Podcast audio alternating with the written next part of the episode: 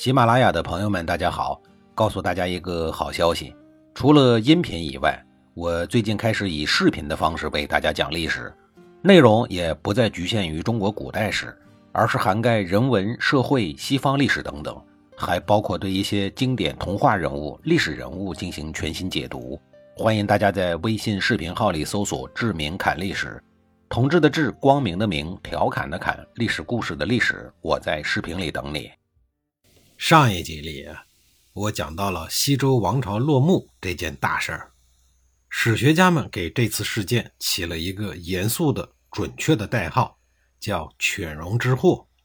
眼见史学家们从专业的角度给这件事儿起了一个代号，那么那些散落在民间的史学家们、爱好者们也不甘示弱，他们利用自己的想象力和手中可以自由发挥的笔。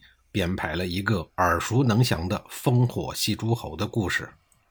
其实啊，民间的史学家之所以这么干，那不过是为了给周幽王补齐昏君的另外两个标配：一是重用奸臣，二是听信宠妃。如果没有这两个配置，你怎么好意思说他是昏君呢？文学家们的故事有俩特点：一是极容易抓住人的眼球。二是故事的内容要简单易于理解，有了这样两个关键的要素，传播起来就会像无孔不入的病毒一样四处泛滥。你想扼杀呀都很费劲。文学家们首先说褒姒有一副貌美如花、艳如桃李的面孔，但是却冷若冰霜，从不露出笑容。您听一听这特征啊，是不是有一点小特点，有点吸引人的地方吧？为了博得褒姒的开心一笑，周幽王可以说是挖空心思，绞尽了乳汁。哦，不对，是绞尽了脑汁。当肝脑涂地依旧想不出主意的时候，他想到了众人划桨开大船的道理，想到了也许群策群力可以解决这一世纪性难题。为了鼓励大家积极的贡献智慧，周幽王开始悬赏求计，说。谁有办法能够让褒姒笑一下，就大大的有赏，以给钱不手软、给权不眨眼为赏赐的原则。重赏之下必有奸臣呀！这个时候，奸臣郭师傅粉墨登场了。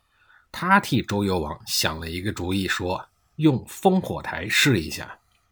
当具有军事报警性质的烽火台平白无故的熊熊燃起，诸侯们风风火火地率大军前来擒王。发现竟然是为了逗褒姒一笑，为此诸侯们郁闷了很久，一时缓不过来。当周幽王的老丈人率领盟军来攻打镐京的时候，周幽王惊慌失措，命令人赶紧点火报警。一时间火光冲天，狼烟四起。可是诸侯们因为上一次受到了愚弄，都假装看不见。周幽王随后被杀死，文学故事结束，完成了他的历史使命。您这不就是一个文学故事吗？怎么还有使命啊？有啊！历史上，当一个王朝篡取或推翻了另外一个王朝之后，总会干两件事，那就是书写前朝的罪恶以及歌颂本朝的仁德。这种事儿啊，古今中外从无例外。但如果仅仅是揭露罪恶和歌功颂德呢，似乎还不能够使民众信服。所以还需要融入一些民间喜闻乐见的神话元素，给新王朝加入一些吉祥的故事，给旧王朝添加一些妖魔鬼怪的传说。您想啊，我前面的集数里说过，褒姒是被一个宫女怀孕了四十多年才出生的人，这还能算正常的人吗？不是妖魔鬼怪是什么呀？烽火戏诸侯的故事让褒姒背了一个亡国大黑锅，长达两千多年。白嫩的绝世美女被抹得比炭还要黑。当然，这并不代表她在西周亡国的过程中没有发挥作用，但作用更大的是，应该是王后从娘家搬来的救兵。杀死了周幽王以后，申侯又指挥大军直接杀入了镐京。那儿有一个他必死名单中的一个人。这个人就是褒姒的儿子伯服，跟着这父子俩一起倒霉的还有周幽王的叔父郑桓公。郑桓公是郑国的开国国君，在周王室担任卿士一职，负责掌管全国的土地和户籍。郑桓公是周王朝中仅有的几名贤臣，体恤爱民，赢得周民的欢心。《诗经》中的《资衣》就是为了歌颂郑桓公而创作的。而周幽王的奸臣，周朝的重要人物郭师父，则趁乱向东，一路狂奔，逃回到了自己的封国，也就是虢国。咱们再说一说那个军事报警用的烽火台啊，它也不是一点作用都没有起。当看到熊熊燃起的烽火与犬戎人不共戴天，也是距离镐京最近的秦国人来了，紧跟着郑国、魏国、晋国的军队也都来了。只可惜，当各路秦王大军风风火火地赶来时，镐京已经被申侯的盟军给联合攻破了。而攻破镐京的犬戎人，这个时候申侯已经控制不了他们了。他们在镐京折腾的是民怨沸腾。搞得始作俑者申侯十分的焦虑难安。这些犬戎人除了将周王室国库中的金银财宝洗劫一空不说，还把无辜的百姓的财产也抢夺的不剩。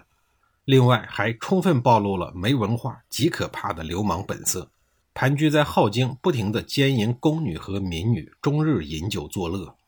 犬戎王抓获了褒姒以后，不管褒姒如何的求饶，便一把抱在了怀里。随后带到自己的大帐中寻欢作乐，这一下子起到了极坏的带头作用。